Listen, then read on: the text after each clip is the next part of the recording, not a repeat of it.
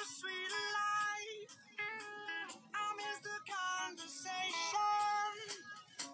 I'm searching for a song tonight. I'm changing over the station. I like to think that we had it all. 嗨，大家好，欢迎来到了今天的减肥不是事儿哈。今天咱们聊一聊几位朋友的提出的问题哈。什么问题呢？ 健身时间不短了哈，这个胳膊也粗了啊、明显的背也宽了哈，这腿也粗了，整体看上去呢比较壮了哈，哎，挺满意的。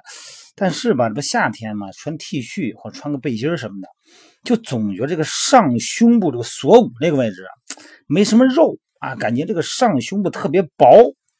哎呀，有点不太给力哈，这这这个上胸部怎么怎么回事？每天上斜推举、上斜卧推、上斜飞鸟的做的行啊，这怎么上胸部这么薄呢？哈，有的时候啊，咱们锻炼的主要目的其实就是让身体啊薄弱环节把它变强啊，并不说是发达什么肌肉哈、那都是呃人家渲染出来的结果。其实咱们要追求的就是形体的平衡，哎，比例平衡哈，并不是越大越好哈，追求的是一种平衡。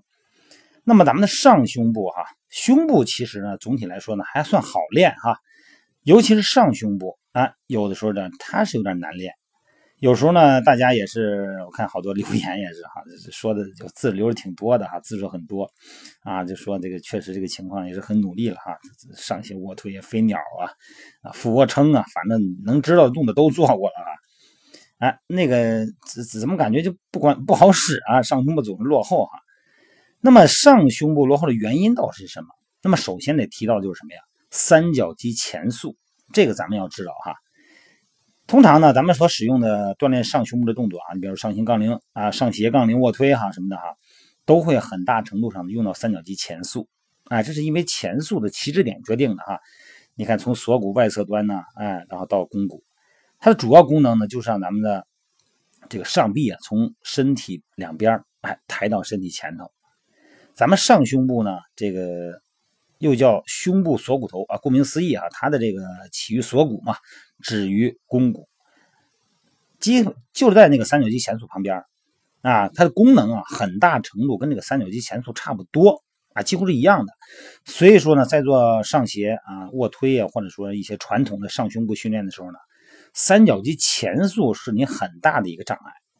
另一个呢，就是三头肌了啊，因为你甭管你怎么做。啊，所有推举动作吧，你都要用胳膊从屈到直这么一个过程。那么这样的话呢，三头肌就参与进来了，一个三角肌前束，再来一个三头肌，这俩哥们一配合，你这个上胸部基本上就使不上劲了。那么如果咱们肱三头肌跟三角肌前束非常强势的话，哈，那真的是很困难刺激上上胸哈。也就是说呢，在咱们上胸部哎训练中呢。三角肌前束跟三头肌的作用，如果把它降到最低，哎，那就让咱们的上胸部的刺激的效果呢最大化。那怎么能够弱化三角肌前束呢？那咱们咱拿这个站着用这个钢线哈，钢线夹胸来说哈，大龙门架哎，做这个钢线下压。咱们通常啊，这个克服负重呢，就是把这个双手啊朝身体中线啊位置靠拢。这个过程中呢，三角肌前束也参与到中间来了。那么，如果想让三角肌前束参与的少，就要让双手到达中线位置的时候不要停，要继续交叉。两个手啊超过了中线，别到中线停，再进行交叉挤压，让这个手臂呢继续向中线位置靠拢，超过中线啊。那么这个时候呢，咱们就会哎感觉它的更强一点，因为这个时候啊三腿肌前束就不使劲了。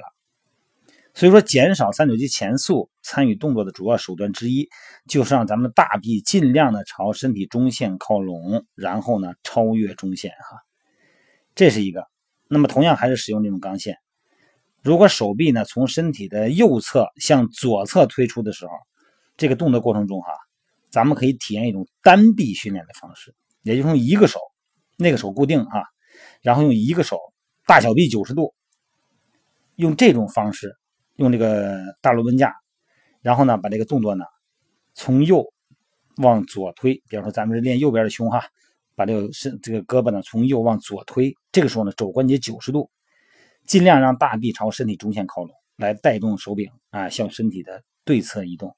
这个动作幅度其实很小，但是呢，它可以最大化的弱化三角肌前束，甚至于三头肌的参与，那就可以相对来讲比较孤立哈。这是三角肌前束这一块的这个怎么避免它参与。再一个就是说那个三头肌了啊，怎么能够弱化三头肌？你像卧推这动作哈，基本上是全面胸部训练非常直接的动作。但是任何的卧推，这个都是双关节的或者是多关节的哈，主要牵扯的关节是肩关节和肘关节。那咱们刚才已经说了哈，怎么减少三角肌就是肩关节的参与啊？那么现在呢，咱们说怎么减少三头肌啊，就是这个肘关节的参与哈。首先是什么？首先是凳子。咱们说哑铃卧推吧，一般呢，咱们都是建议大家这个训练凳一般是四十五度哈，呃，这个靠背呢跟地面成四十五度。这个时候其实三角肌前束涉及的就比较多。那么首先我建议呢，把这个训练凳的靠背调到十五到二十度就可以了。那么为了减少三头肌的参与呢，也就是要减少肘关节的动作，减少肘关节呀在这个过程中的开合动作。所以说呢，进行哑铃卧推的时候，啊，或者说是甭说哑铃，就杠铃卧推的时候，肘关节角度的控制非常重要哈。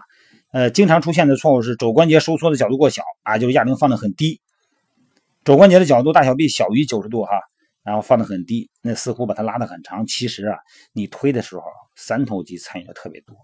最好是怎么着？就保持九十度，啊，双肘向身体两侧打开，肘关节的角度尽可能的大一点，甚至于说你大于九十度都行，减少三头肌的参与。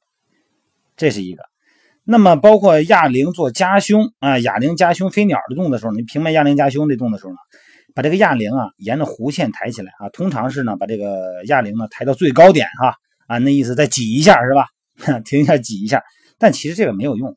因为你哑铃嘛，你举起来以后就你只要你胳膊垂直地面了，其实你的这个上胸部啊，你放你用手摸一摸，其实放松了一些。